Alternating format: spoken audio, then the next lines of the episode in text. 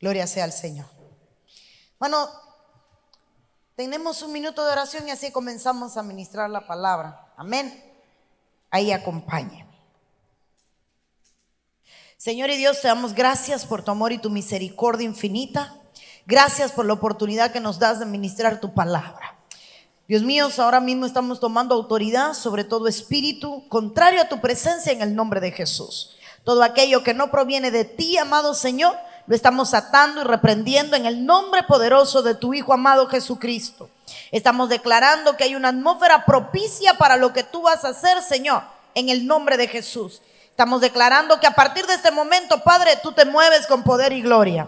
Declaramos una atmósfera de liberación, de restauración, de ministración en el nombre de Jesús. Es por el poder de tu palabra. Te damos gracias, Señor. Amén.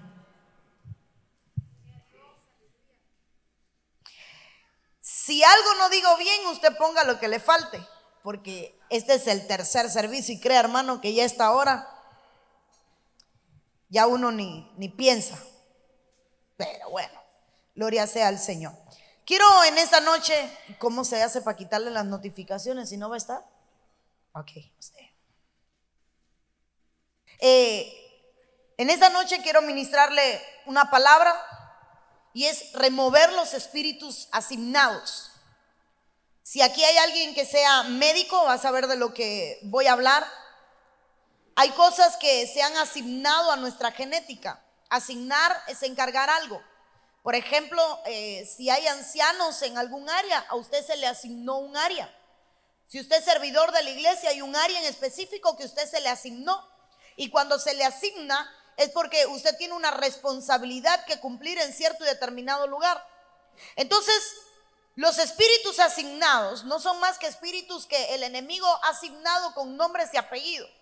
Por ejemplo, hay familias que tienen batallas porque hay espíritus que se le han asignado a esa familia.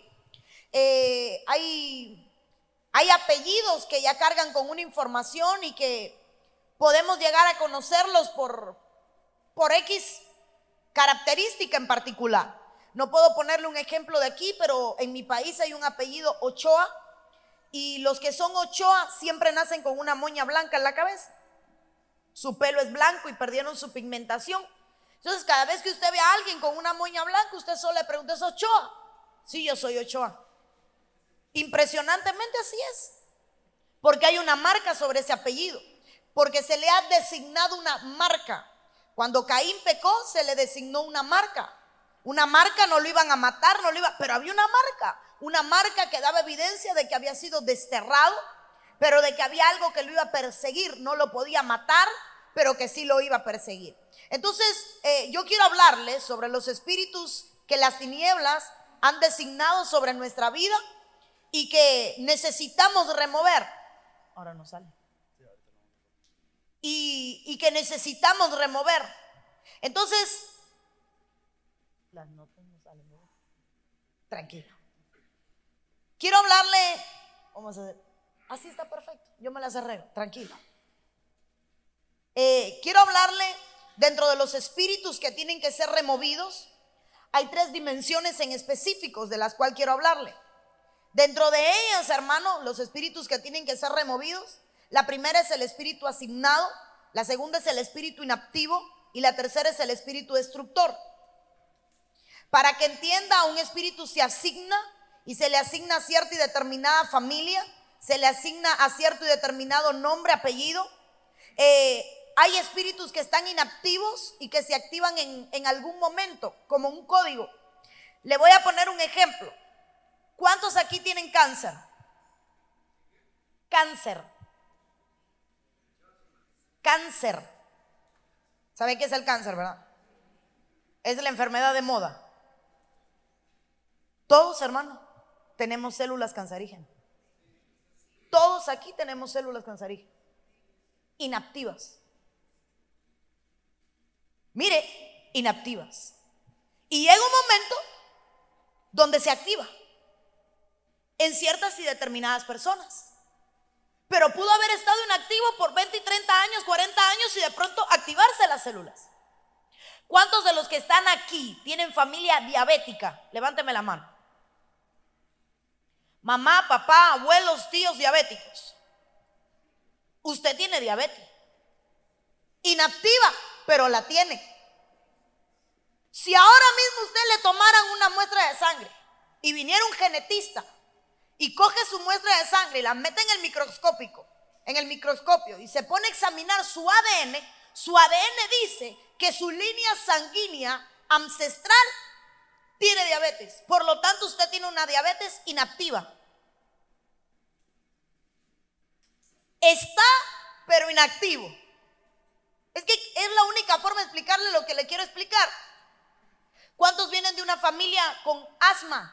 ¿Algún asmático, procesos alérgicos? En su línea genética y asma. Que usted no la padezca no significa que no la tenga. Está en su genética pero inactivo. A ver si me, entiende ahora a lo que me refiero. Eh, conozco un muchacho que en una ocasión se me acercó y me dice, pastora, llevo cinco años de matrimonio y estoy peleando contra el divorcio. Y yo no sé de dónde me alcanzó esto. Tus padres se divorciaron, tus abuelos se divorciaron, los padres de tu esposa se divorciaron, los abuelos de tu esposa se divorciaron. Estaba en ti, pero ¿por qué no lo supe antes? Porque estaba inactivo. Claro, soltero, ¿qué espíritu de divorcio se iba a aparecer? ¿De quién te iba a divorciar? ¿De ti mismo? Estaba inactivo. Pero llega un momento donde el espíritu inactivo se activa, porque fue designado, pero está inactivo. Para que me entienda aún más claro, si no entiende esto no me va a entender el mensaje. David tenía un espíritu asignado, iniquidad. En iniquidad me concibió mi madre. Estaba en él, pero estuvo inactivo por más de 30 años. Y cuando llega a ser rey, con 30 años, al pasar el tiempo, se enamora de la mujer que no podía. Entonces se le había asignado un espíritu familiar. Usted conoce de la mamá de David, conoce de Ruth que venía de allá.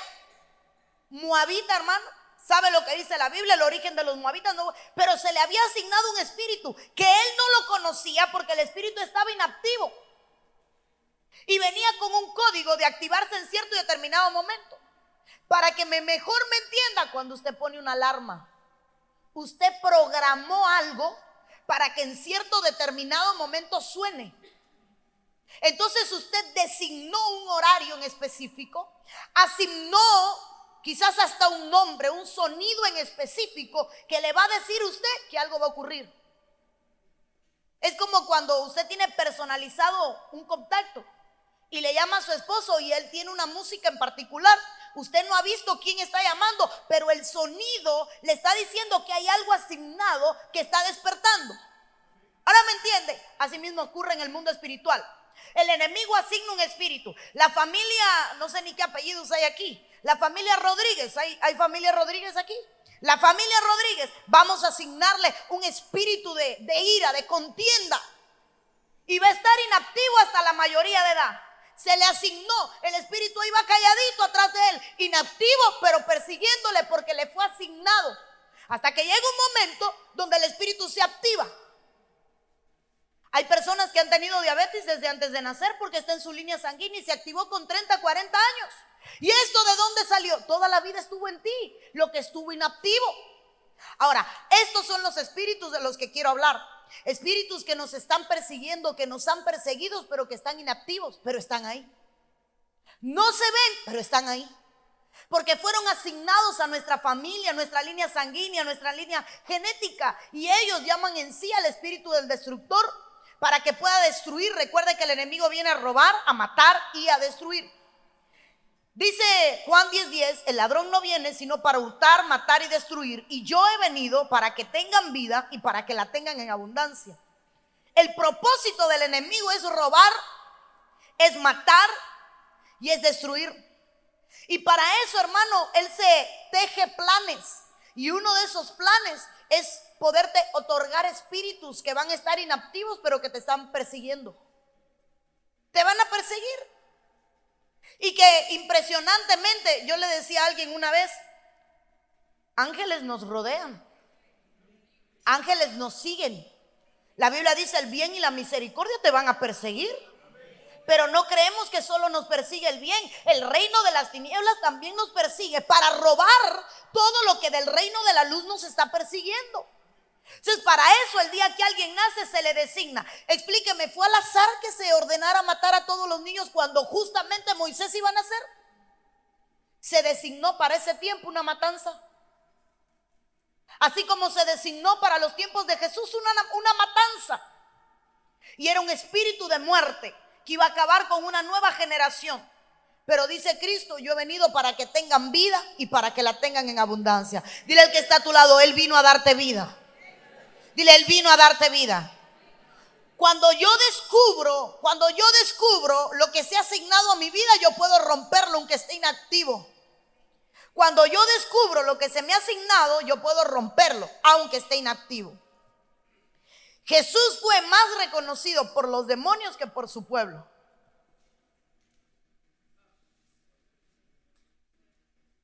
Jesús fue más reconocido por los demonios que por su pueblo. Ponía un pie en un lado y los demonios corrían. ¿Qué tienes contra mí? ¿Qué te he hecho? Ponía un pie en un lugar ni creían en él. Tenía que sacudirse el polvo e irse. Significa que el mundo espiritual es más sensible al mundo natural que el mundo natural al espiritual. El mundo de las tinieblas es más sensible a nosotros. Hermano, ¿Usted le teme al mundo de las tinieblas? Me va a decir que no. Pero la mera verdad es que si se le aparece uno, usted necesita un buen pañal desechable para aguantarla.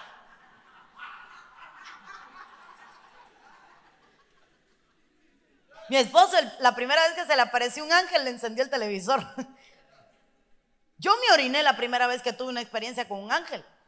Aquí me confieso, no soy la más me oriné, hermano, no me lo aguanté. Pero, mire esto, ¿qué tanto usted ve el mundo espiritual? Sin embargo, todo el tiempo el mundo espiritual está viendo el mundo natural. A nosotros el diablo nos teme. A nosotros el diablo nos teme. La única diferencia es que nosotros no nos damos nuestro lugar. Pero a nosotros las tinieblas nos temen. Yo he sabido llegar a iglesias y de pronto uno que siempre está en el culto decir, pero a ella para qué la invitaron. ¿En serio? Porque el mundo espiritual te reconoce más que el mundo natural. Jesús vino a los suyos y los suyos no lo recibieron, pero los demonios sabían quién era. Es más, ¿acaso no dice la Biblia que los demonios saben su palabra? ¿Conocen su palabra? Y tiemblan. Entonces, si algo le teme el mundo espiritual es cuando en tu boca hay palabra. Si algo hace que las tinieblas tiemblen es cuando en tu boca hay palabra. Hermanos, si algo hace que las tinieblas tiemblen, es cuando en tu boca hay palabra. Lo único que hizo que Satanás retrocediera fue cada vez que Jesús abría la boca para decir, escrito está. La palabra que había en la boca de Jesús era suficiente para que el enemigo retrocediera. Hemos estado peleando con espíritus porque nos ha faltado su palabra en nuestra boca. Hemos estado peleando y batallando las mismas batallas una y otra vez porque nos falta su palabra en nuestra boca. Cuando tu boca se abre para hablar su palabra, el enemigo dice, aquí no hay brecha, con este no puedo, a este no puedo tocarlo, porque aquí hay palabra de continuo. Si cada vez que hubiera una tentación a tu mente, someto todo pensamiento a la obediencia de Cristo. Si cada vez, hermano, que algo de pronto llega mal, ahora en el nombre de Jesús yo estoy ordenando a mi mente pensar en todo lo que es bueno, en todo lo que es benigno, en todo lo que es santo, en todo lo que es puro cuando la palabra está en tu boca, el mundo de las tinieblas te reconoce. Jamás olvidaré el día que fui a una iglesia a ministrar. Dios mío, e-, es que hemos visto de todo. O bueno, casi de todo. Y, y un pastor fue a ministrarle a un endemoniado. Y el endemoniado le dice al pastor, ahí hermano, en su iglesia, ¿con qué autoridad vienes a echarme fuera? Si yo veo cuando tú, y le dice el pecado en el que está el pastor. Luego estuvimos en otra, ¿te acuerdas de la gata? Todos los hombres que iban a ministrarle salían ereptos. Todos, aquello era un... Hasta que de pronto veo que nadie le ministra y cuando usted tiene 60 endemoniados, no puede ministrarle a 60. Tiene que mandar gente. Y un espíritu de aquí no es ni, ni la tercera parte de lo que es un espíritu en mi país, hermano. Porque aquí hay otro tipo de espíritu. En mi país es brujería, hechicería, espiritismo, ocultismo. Nosotros tenemos vudú, nosotros tenemos de todo. De lo peor tenemos de todo. Y entonces es que en mi país hay un bufete espiritual. Usted llega y se sirve lo que quiera. Cualquiera. ¿Qué religión más te gusta? Ah, esa la coge. Y hermano, me sorprendió que todo el que llegaba a ministrarle salía erepto. Porque no había una autoridad, porque el mundo de las tinieblas reconoce el nivel en autoridad en el cual tú te mueves. El mundo de las tinieblas reconoce el nivel de espiritualidad que tú tienes. El mundo de las tinieblas reconoce. ¿Cuántos aquí son servidores? Levántame su mano. Si tú no vives en obediencia para servir, no creas que en el momento de asistir un endemoniado te va a ir bien.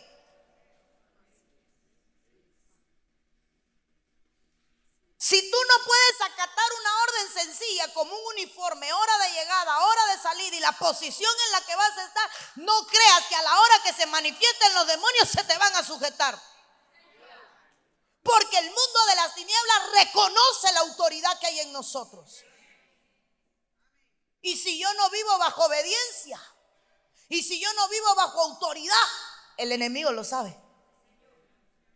Entonces no puede ser que yo no me pueda sujetar simplemente a, hermana, soy es de blanco y aparezca tú con beige. Se parece el color. Dije blanco, usted no es daltónica, hermano. Hermana, necesitamos que se paren aquel cuadrante. Aquí atrás no veo el culto. ¿Y usted vino a ver o a servir? Si, si yo no me someto a la hora en que un demonio se manifieste, no voy a poderlo echar fuera por eso hay batallas que duran media hora y la gente grita y grita y el demonio lo que hace es callarse porque lo tienen atormentado. Si el demonio o callan o me vuelvo loco. ¿Por qué se grita? Porque hay inseguridad de la autoridad. ¿Por qué yo grito? Porque hay inseguridad de la autoridad. Ahora, ¿para qué usted habla en lengua cuando echa fuera un demonio? Si yo no necesito hablar en lengua para echar fuera un demonio. Cuando yo hablo en lengua es para edificarme. Entonces, cuando usted viene a echar fuera un demonio y se pone a hablar en lengua es porque sabe que está mal. Y empieza a edificarse en vez de echar fuera el demonio. Perdóneme.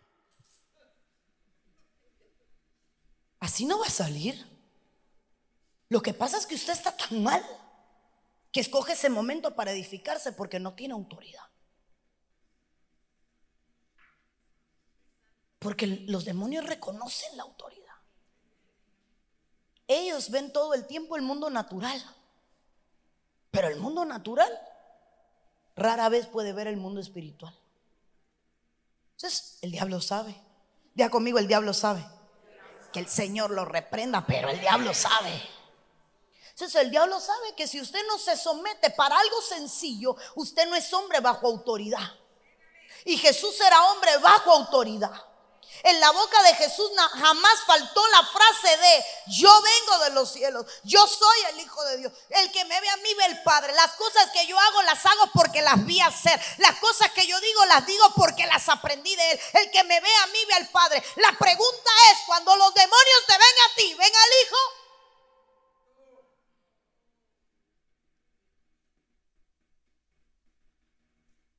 Cuando los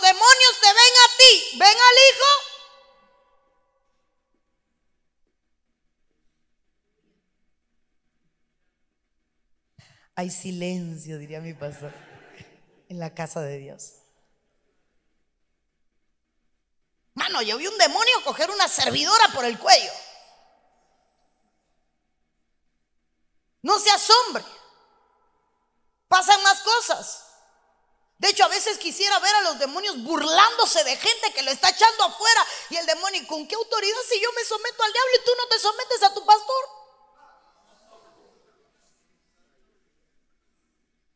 El mundo de las tinieblas. Entonces, yo quiero echar fuera cosas de mi familia. Yo quiero echar fuera cosas de, de, mi hogar. Yo quiero echar fuera cosas de mi matrimonio. Yo quiero echar cosas fuera de otro. Pero es que no me puedo someter.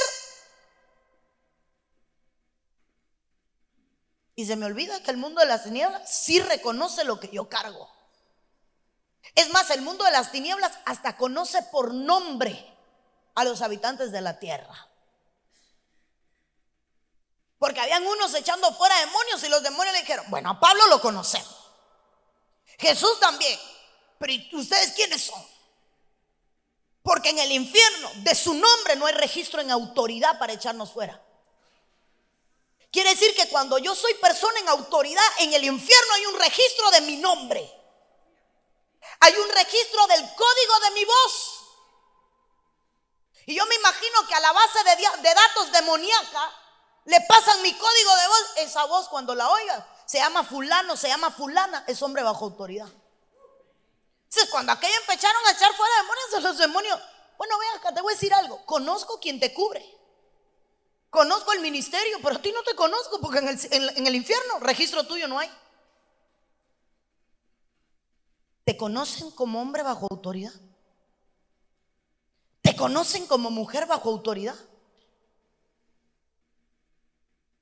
Tócame al que está a tu lado porque están tan bien portados hoy y dile, ¿te conocen en el infierno? Vamos, pregúntele, hermano, pregúntele, dile, ¿te conocen en el infierno?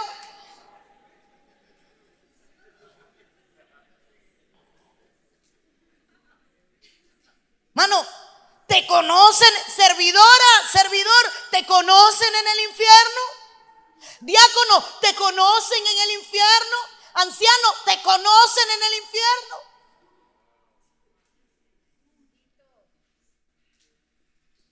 ¿Cómo voy de tiempo? ¿Tú me cogiste el tiempo? Porque aquí no hay tiempo. No, aquí en la computadora. No hay tiempo. ¿A qué hora empecé? Empecé a las... No, no empecé a las 6.50, hermano. Muy bandidos. Llevo 20. ¿Cuántos llevo? Llevo 20.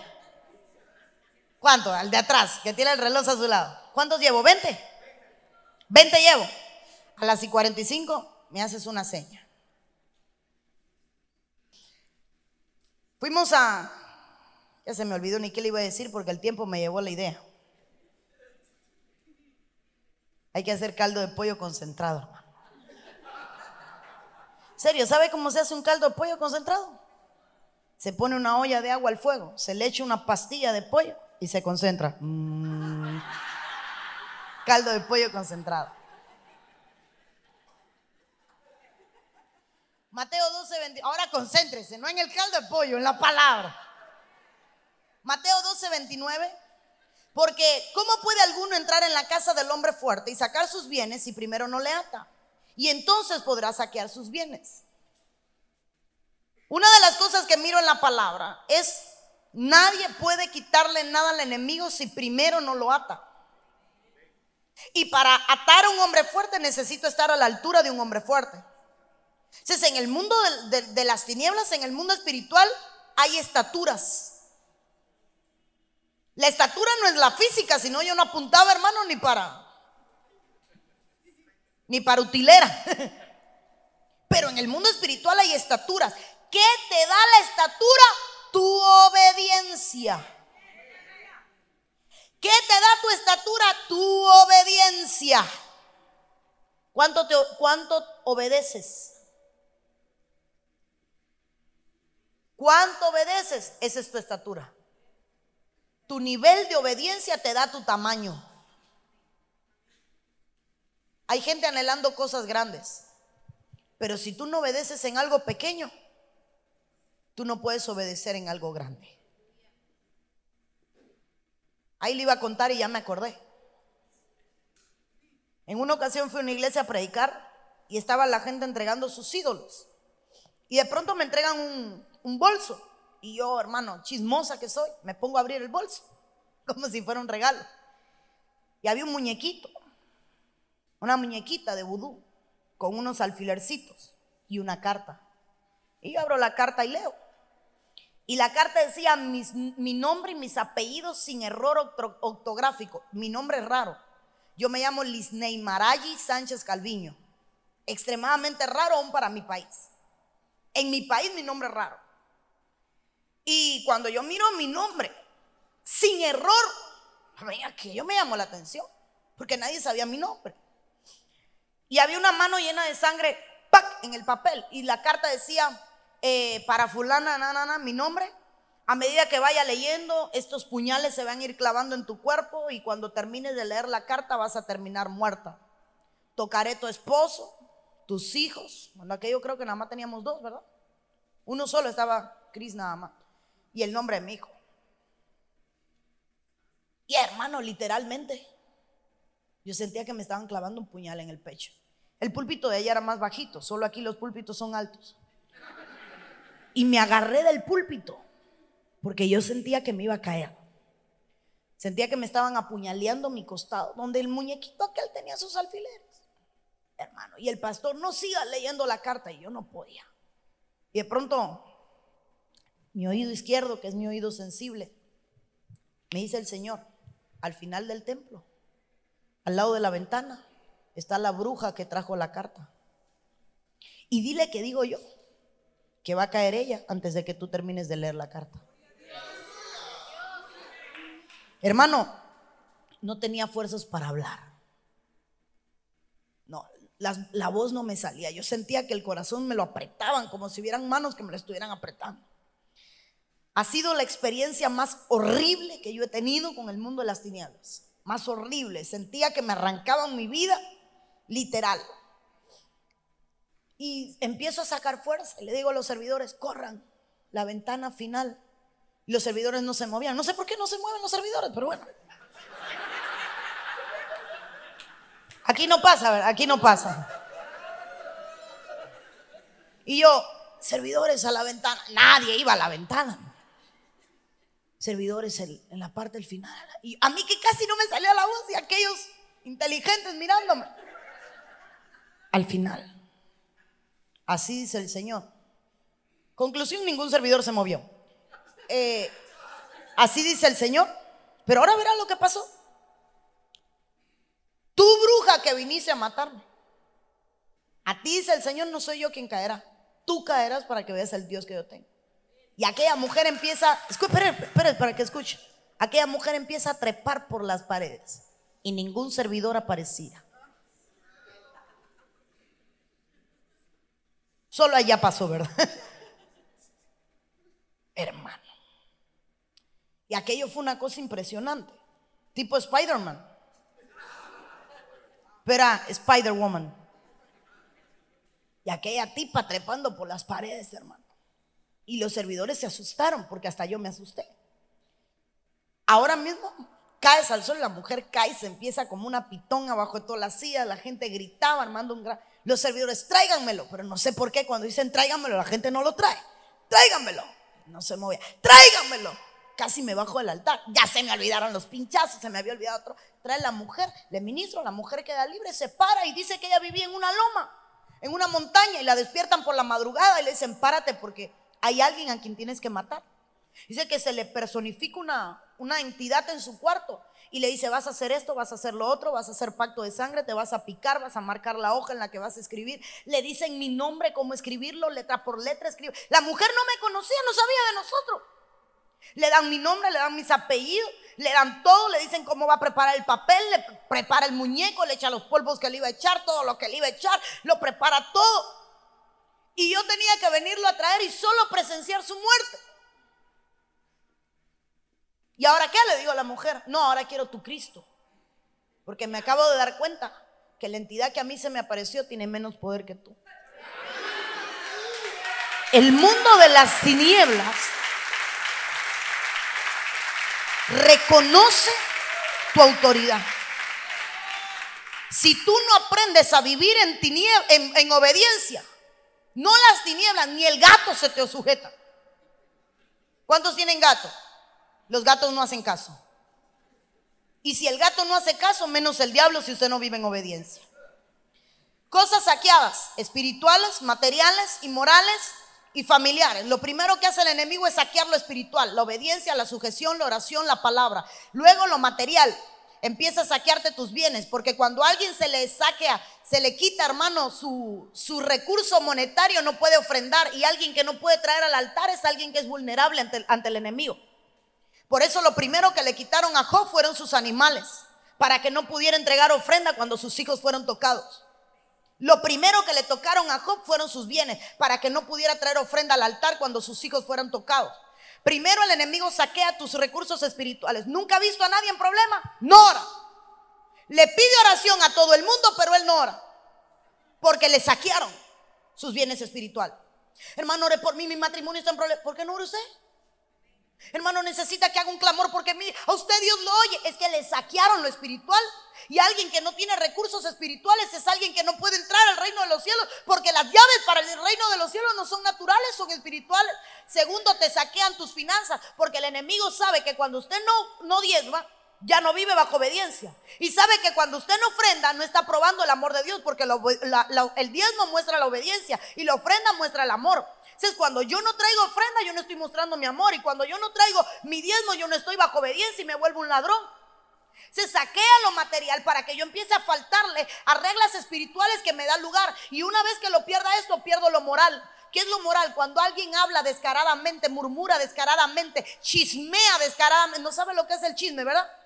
Ah, es un oficio dentro de la iglesia.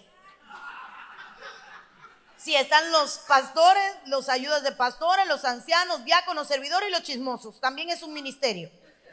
En toda iglesia tiene que haber chisme. Cuando alguien lo hace descaradamente, ya perdió lo moral. Y cuando alguien perdió lo moral, sepa que le van a saquear su familia. Entonces, cuando a alguien le toca la familia el enemigo es porque ya perdió lo moral. Cuando a ti el enemigo te tocó a tus hijos es porque hace tiempo perdiste lo moral, perdiste lo espiritual y dejaste de diezmar y de ofrendar. Y empezaste a abrir puertas. Corro porque ya me estoy portando mal. Con Adán, espiritualmente, lo primero que le quitaron fue la vida eterna. Materialmente el huerto y los bienes. Moralmente lo desnudaron y vio su desnudez y su vergüenza. Y familiarmente le saquearon en un mismo día a Caín y Abel, sus dos hijos. Entonces, sobre la familia de la cabeza creacional del primer Adán, todos se lo saquearon. Pero lo primero que le tocaron fue lo espiritual. Perdió el temor de Dios. ¿Dónde estás hoy? Tu voz sube miedo y me escondí. Oh, ya no puedes dar tu cara cuando alguien no puede dar el frente ante una situación. Es porque ya la, serpiente le enseñó. Cuando usted no puede darle el frente a una situación y al error que cometió, es porque ya la serpiente, ah, hermano, no solo lo engañó, sino que le saqueó lo moral. Porque no hay que ser cristiano para tener moral. Y cuando un cristiano no tiene moral, es porque ya el enemigo lo saqueó hace bastante tiempo. Designados a saquear regiones, iglesias, familias. Por ejemplo, cuando hablamos de regiones, estamos hablando de Haití, África, la India. Explíquenme cómo es que Haití todo lo que anda malo se le pega. Anda un terremoto perdido, le llega a Haití. Anda una catástrofe, Haití. Ciclón, Haití. Todo le pasa a Haití. Reciben millones de la ONU, de, de países, no prosperan. Cada día es más pobre. Hábleme de África. ¿Quién me habla de un país con más recursos naturales que África? Mano, aquellos abren un hoyo y sale un diamante, lo cogen, lo tiran y siguen abriendo el hoyo. Todo el que va de otro país se encuentra riquezas, menos los africanos. porque se le designó un espíritu que le viene a saquear su riqueza. La India, todas las especies que usted conoce provienen de la India. Inglaterra estaba bien posicionada, todas sus telas, todo de dónde salía, India. Tan pequeña, hermano, tan, tan, tan explosiva, no tiene nada. Iglesias, los corintios, hay espíritus que se le designan a iglesias en particular. Nunca he conocido iglesias que han pasado cuatro pastores y los cuatro caen en adulterio. Yo las he conocido. En esta iglesia han habido cuatro pastores, los cuatro caen en adulterio. Estuve en una, tercer pastor, los dos anteriores morían de cáncer. Y ya ese estaba enfermo. Llegamos a otra iglesia, ustedes que tienen, hermano, había una iglesia que había sacado cuatro pastores. La congregación los votaba. Porque hay espíritus que se le, se le asignan a, tipos de congregaciones. Por ejemplo, los corintios se le asignó un espíritu de desorden. Era un desorden, aquello era un caos. Los corintios nada lo hacían bien. Si hablaban en lengua era un rollero. Si hermanos tenían santa cena se embriagaban. Le daban la copa a los niños y ellos se quedaban con las botellas. Un traguito, sí, hasta el último traguito. Los corintios eran familia saqueada, la de David, la de Jacob, la de Abraham, la viuda de Sarepta. Espíritus a designar, a, saquear familias. Entonces quiero, rápido, el espíritu inactivo se activa en momentos y en horarios precisos, como una alarma. Hay momentos y hay horarios precisos que el enemigo ha otorgado espíritus para que se activen. Fue asignado, pero solo se activará para destruir cuando más cerca esté el hombre de su meta. Hay espíritus que no te van a atacar porque no es el momento. Hay espíritus que no te van a atacar porque no es el momento. Pero se te fueron asignados. No sé si dos hermanos pueden llegar acá, los voluntarios. Ven acá, no le voy a echar fuera demonios, solo venga. Mano, sin miedo. Ahí está. Ahí mismo usted se queda y venga usted, aquí al lado mío. Pongamos que Él es la meta. Él es, dime un ministerio, el que más te guste. Evangelismo, qué lindo. Él es el ministerio de evangelismo. Y a Él le profetizaron que va a ser evangelista. Entonces su ministerio se va a activar aquí. Hay una profecía, pero dijeron de aquí a cinco años en obediencia se va a activar el ministerio. Entonces el hermano, haga hermano, empieza a caminar. Venga para acá. Pongamos que yo soy un espíritu inactivo y aquí me para en el medio. ¿Para qué estoy? No me voy a activar hasta que Él no se acerque al cumplimiento de su promesa. Entonces, cuando Él esté cerca es que yo me activo. ¿Qué acaba con un evangelista? Las faldas. Por eso yo uso falda, para que no me acaben a mí. es broma, hermano. Pero, ¿qué hace el espíritu asignado? No lo persigue, lo espera. Acércate a buscar de Dios. Cuando estés cerca de la meta, aquí estoy esperándote. Por eso es que hay gente que está así de cerca y fracasa. Porque el Espíritu asignado aquí está esperando. Cuando esté cerca, cuando se vaya acercando, cuando esté llegando al propósito, cuando se vaya a cumplir, ahí se activa. Gracias, mis hermanos. Gracias a los dos. Aquí está la pastora y hay otros. Yo le voy a decir algo. Como pastores a veces le ponemos el ojo arriba a una oveja. Aquella oveja va a ser maestro. Y lo voy a poner a que me dé las clases de doctrina. Qué linda palabra tiene. Y ya uno le echó el ojo. Y uno tiene planes en su corazón. Y ahí dejó la oveja. Y la oveja siguió caminando. Pero la oveja nunca se dio cuenta que se le asignó un espíritu para que no llegue a cumplir el sueño del pastor.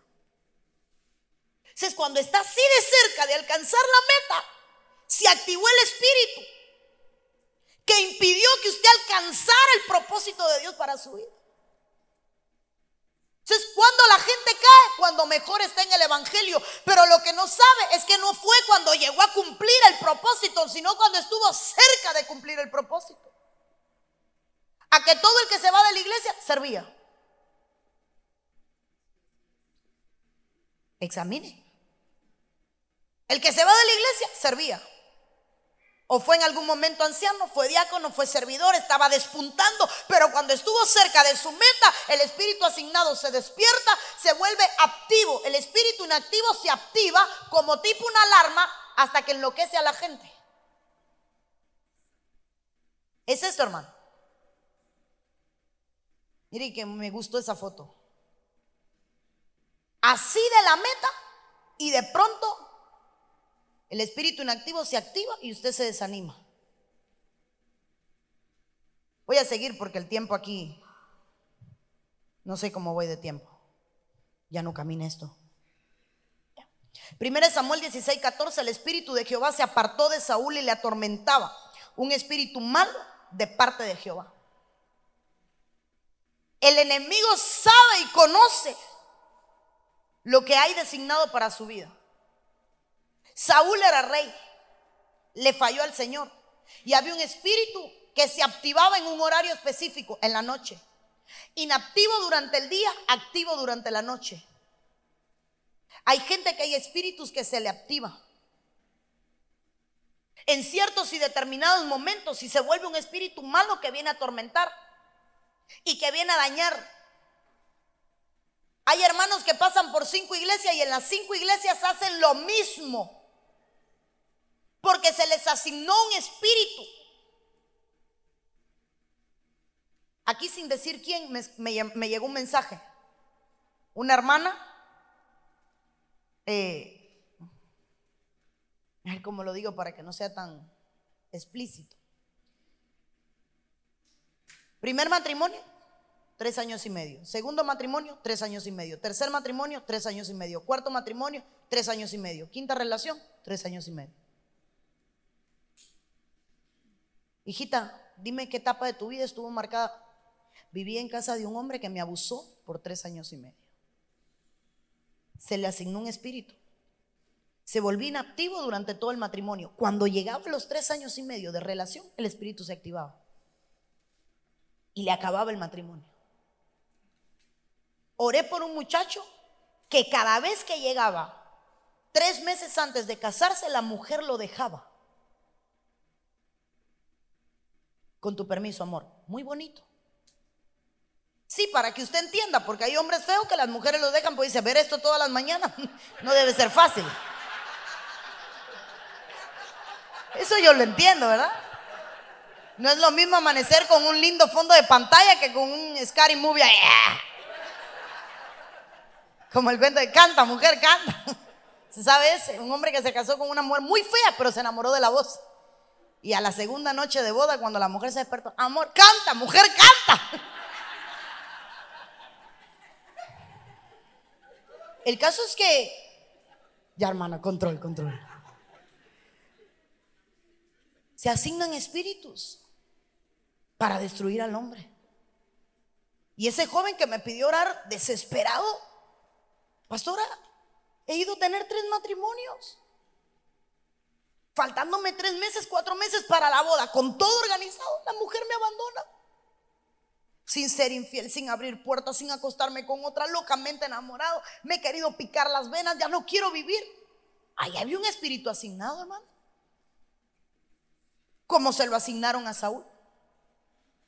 Encuentro de espíritus afines. Si usted es una víctima, se va a encontrar con un abusador. Si usted es presa, se va a encontrar con un cazador. Si usted es un violador, se va a encontrar con alguien que fue violado. Y todos juntos, para poner un ejemplo, la cueva de Adulam. Todos los espíritus afines terminaron allí, endeudados, emproblemados, deprimidos, amargados, en la cueva de Adulam. ¿Cómo es que alguien que es violador identifica dentro de 10 personas la única que fue violada? Porque encuentra un espíritu afín.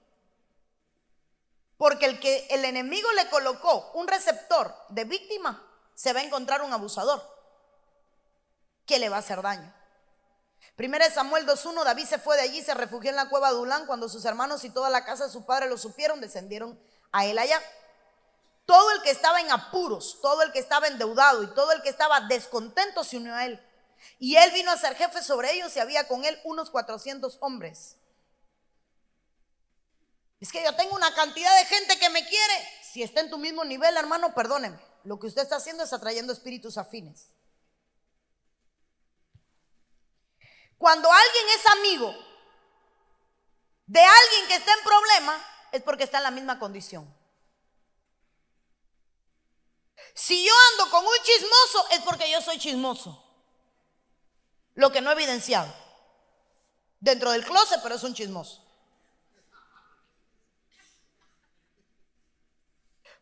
¿Por qué a David no lo encontró más nadie?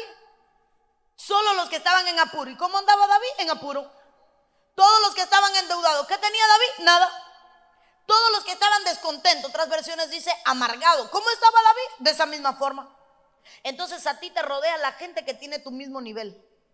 Por eso es que hay gente en la iglesia que solo tiene un círculo cercano de tres y cuatro gente, porque más nadie llega a su nivel. Pero cuando alguien tiene mucha gente alrededor y la gente con quien se junta no sirve, tú no sirves. Porque es un espíritu afín el que te sigue. Un espíritu que se te designó para que se identifique contigo. Versículo 2, ¿cómo voy de tiempo? El reloj. ¿Cómo voy? No estaba controlando el tiempo. Llevo 40. Bien, o por pena me dices 40, pues ya ni sabías cuánto Bien. Verso 2, todo el que estaba, ya ese lo leí, porque día atrás, y ese también lo leí.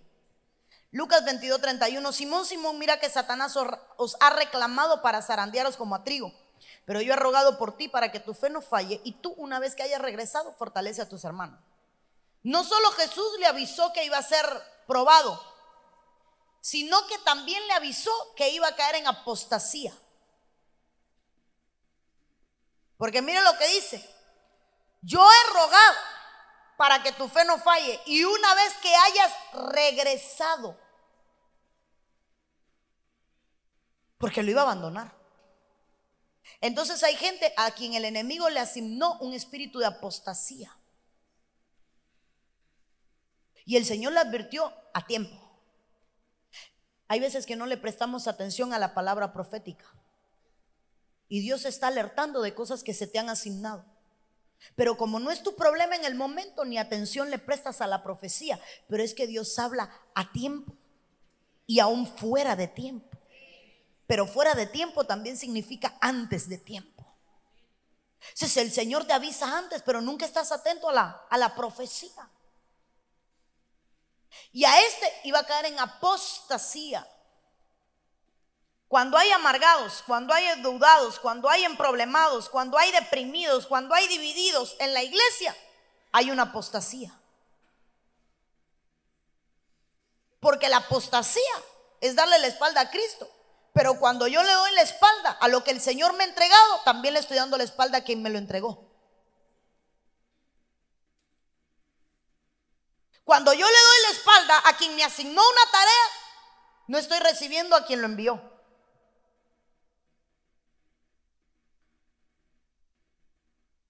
Y por eso el Señor le dijo, ruego para que cuando regreses todavía tenga fe. Porque hay gente que se va de la iglesia y dice que está bien. Perdóneme, no estás bien. Tu condición te hace creer que estás bien, pero no estás bien. Y todos los que se juntan contigo son espíritus afines. Éxodo 2.11. En aquellos días sucedió que creciendo ya Moisés salió a sus hermanos y los vio en sus duras tareas y observé un egipcio que golpeaba a uno de los hebreos sus hermanos. Entonces miró a todas partes y viendo que no parecía nadie, mató al egipcio y lo escondió en la arena. Había un espíritu de muerte, de asesinato asignado sobre Moisés. Con edad cero lo perseguían para matarlo. Con 40 años lo alcanzó, hizo que matara un egipcio. Con 80 años. Recuerden que 40 lo llevan al desierto, pasa 40, ya tenía 80. Cuando es mandado de regreso a Egipto, vuelve a alcanzarlo el espíritu de muerte y ahora no muere él, sino que hermano le da muerte a todos los primogénitos de una ciudad.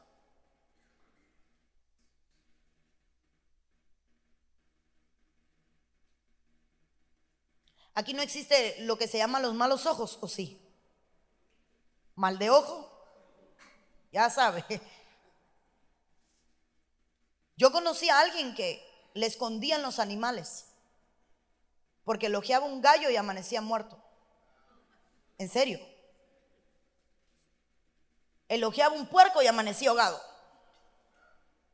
Un caballo se infartaba. Lo que pusiera el ojo lo destruía. Porque hay gente que tiene espíritus de destrucción asignado. Hay gente que se une a tu familia la destruye y se va, aún dentro de la iglesia. Hay gente que se mete en un equipo de servicio, lo hizo un caos y después me cambia para otro, por favor. Que los hermanos no se llevan bien conmigo. Se mete en el equipo B o no sé aquí cómo lo tengan. Arma otro gigante caos. Se lava las manos. Pastora, pastor, apóstol. Es que yo no sé qué pasa, que los hermanos no me entienden. Si yo lo único que quiero es servir. Me paso otro equipo. Pero por donde quiera que pase, deja un caos. Porque hay gente que tiene un espíritu de destrucción asignado. Y que por, acuérdate a las y 45 me avisa. Y que por donde pasa, deja muerte. Y 44. Ok, significa eso. Ya llevo 45. En serio. Mano, termino por culpa de él. No, no, no. Saquémonos espinas. Sí, no voy a ser que también la cojan contigo. Siempre en todo metido el hermano, ¿no? No, tú no, tú debes ser de los buenos. De los buenos para coger buen golpe, ¿no? Segundo de Samuel 11:3 envió David a preguntar por aquella mujer y le dijeron, aquella es Bexabe, hija de Eliam, mujer de Urias el Eteo. Usted conoce, me voy a saltar de ahí.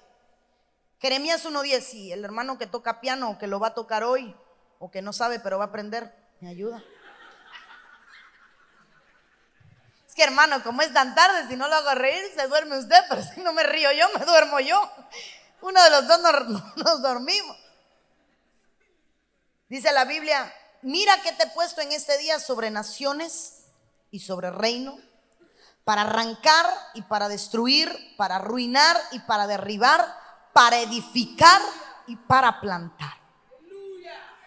Dios nos ha puesto para remover todo espíritu que el enemigo ha asignado.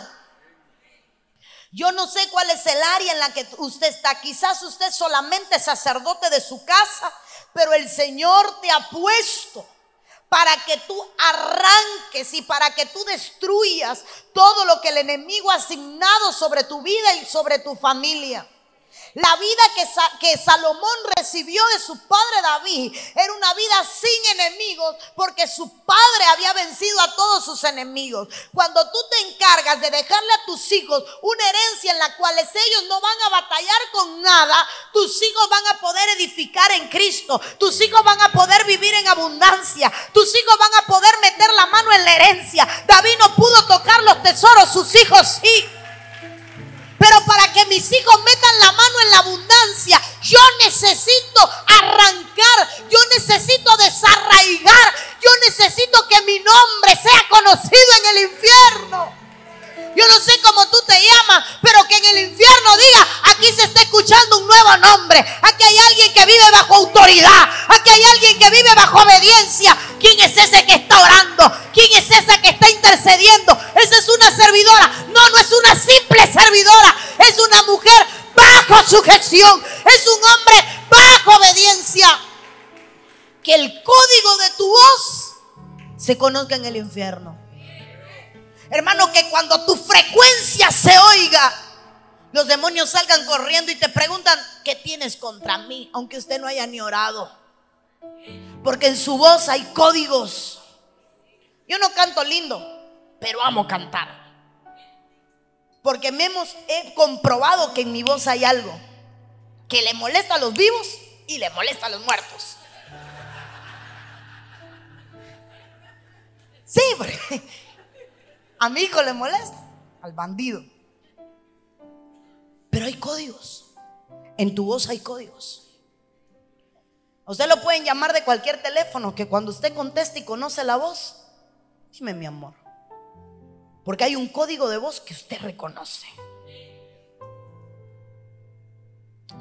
Asimismo ocurre en el mundo de las tinieblas. Que seamos usados para arrancar, hermano para desarraigar toda raíz que el enemigo ha puesto en nosotros. Desarraiguemos toda raíz de amargura. Desarraiguemos, hermano, toda raíz de división que el enemigo ha querido plantar. Yo no sé contra qué estás peleando tú en tu hogar, en tu familia, que han peleado tus generaciones, pero hoy es el día de desarraigarlo. Hoy es el día de arrancarlo, pero dice, no solo de arrancar y no solo de destruir, vas a arruinar el infierno. Así dice, vas a arruinar el infierno.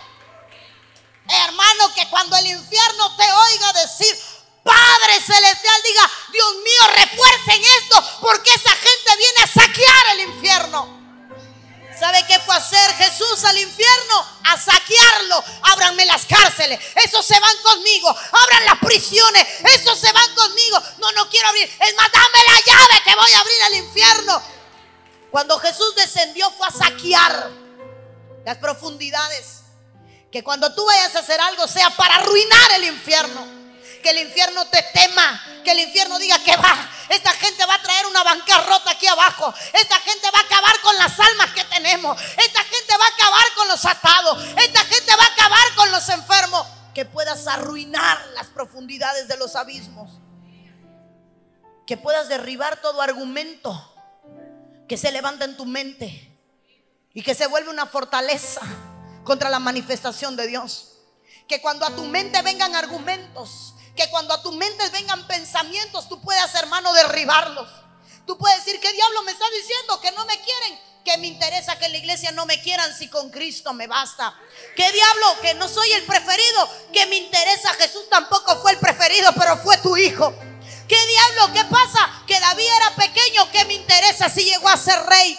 Derribe todo argumento que el enemigo pone en la mente. Derribando todo pensamiento del enemigo. Y luego que hayamos arruinado. Luego que hayamos acabado con el infierno. Edifique. Edifique. Edifique. Edifique. No vas a poder edificar tu casa si primero no le arrancas al diablo tu hogar de sus manos. No vas a poder edificar a tus hijos si primero no le arrancas a tus hijos de las manos al diablo. No vas a poder edificar un matrimonio si primero no se lo arrancas de las manos.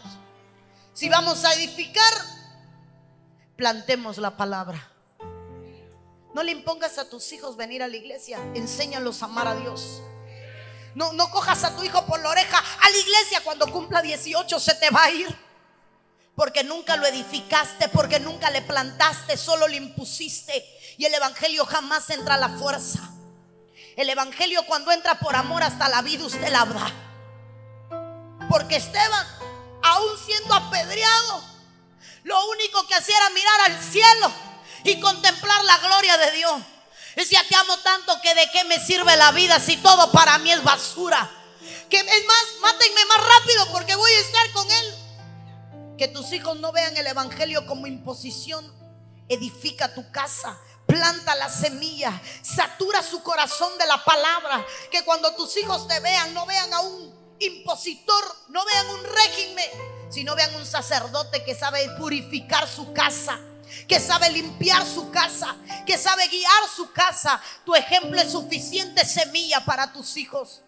Tu ejemplo es suficiente semilla para tus hijos. La Biblia del que no tiene a Cristo eres tú. La Biblia del que no puede leer eres tú. El mayor evangelio eres tú, tu testimonio. Por eso Pablo le dijo a Timoteo que no te tengan como poco por tu juventud. Pero si algo vas a hacer en esta vida, sé ejemplo. Si algo vas a hacer para tu hijo, sé ejemplo. Si algo vas a hacer para tu marido, sé ejemplo. Si algo vas a hacer para tu esposa, sé ejemplo. Si algo vas a hacer para los que trabajan contigo, sé ejemplo si algo vas a hacer para los que viven contigo, sé ejemplo.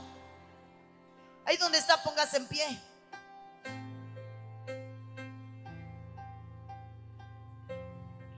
Porque yo estoy haciendo en esa noche un llamado a la guerra. Si alguien le teme a la guerra, por favor váyase. Pero si quieren esa noche conmigo empezar a arruinar el infierno, Comience a hacer un pacto de obediencia en esta hora. Ahí donde está, cierre sus ojitos, levante su mano. Quizás tiene que pedirle perdón a Dios porque ha sido rebelde. Porque le ha costado la obediencia, porque le ha costado el sometimiento. Y usted tiene que decir en esa hora, Señor, perdóname. Tiene que decirle, Señor, perdóname, perdóname, perdóname. Me ha costado someterme, me ha costado reconocer autoridad, me ha costado la obediencia, perdóname. He hecho que otros te obedezcan, pero a mí me cuesta obedecer. Quiero que otros se sometan, pero a mí me cuesta obedecer. Perdóname, Señor.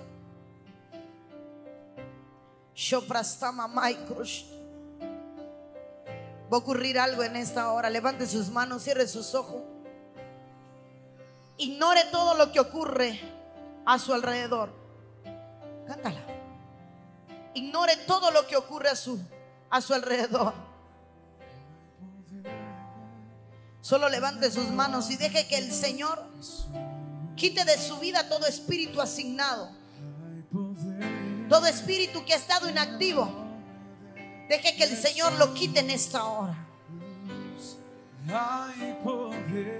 Deje que el Señor empiece a estremecer lo más profundo de su cuerpo.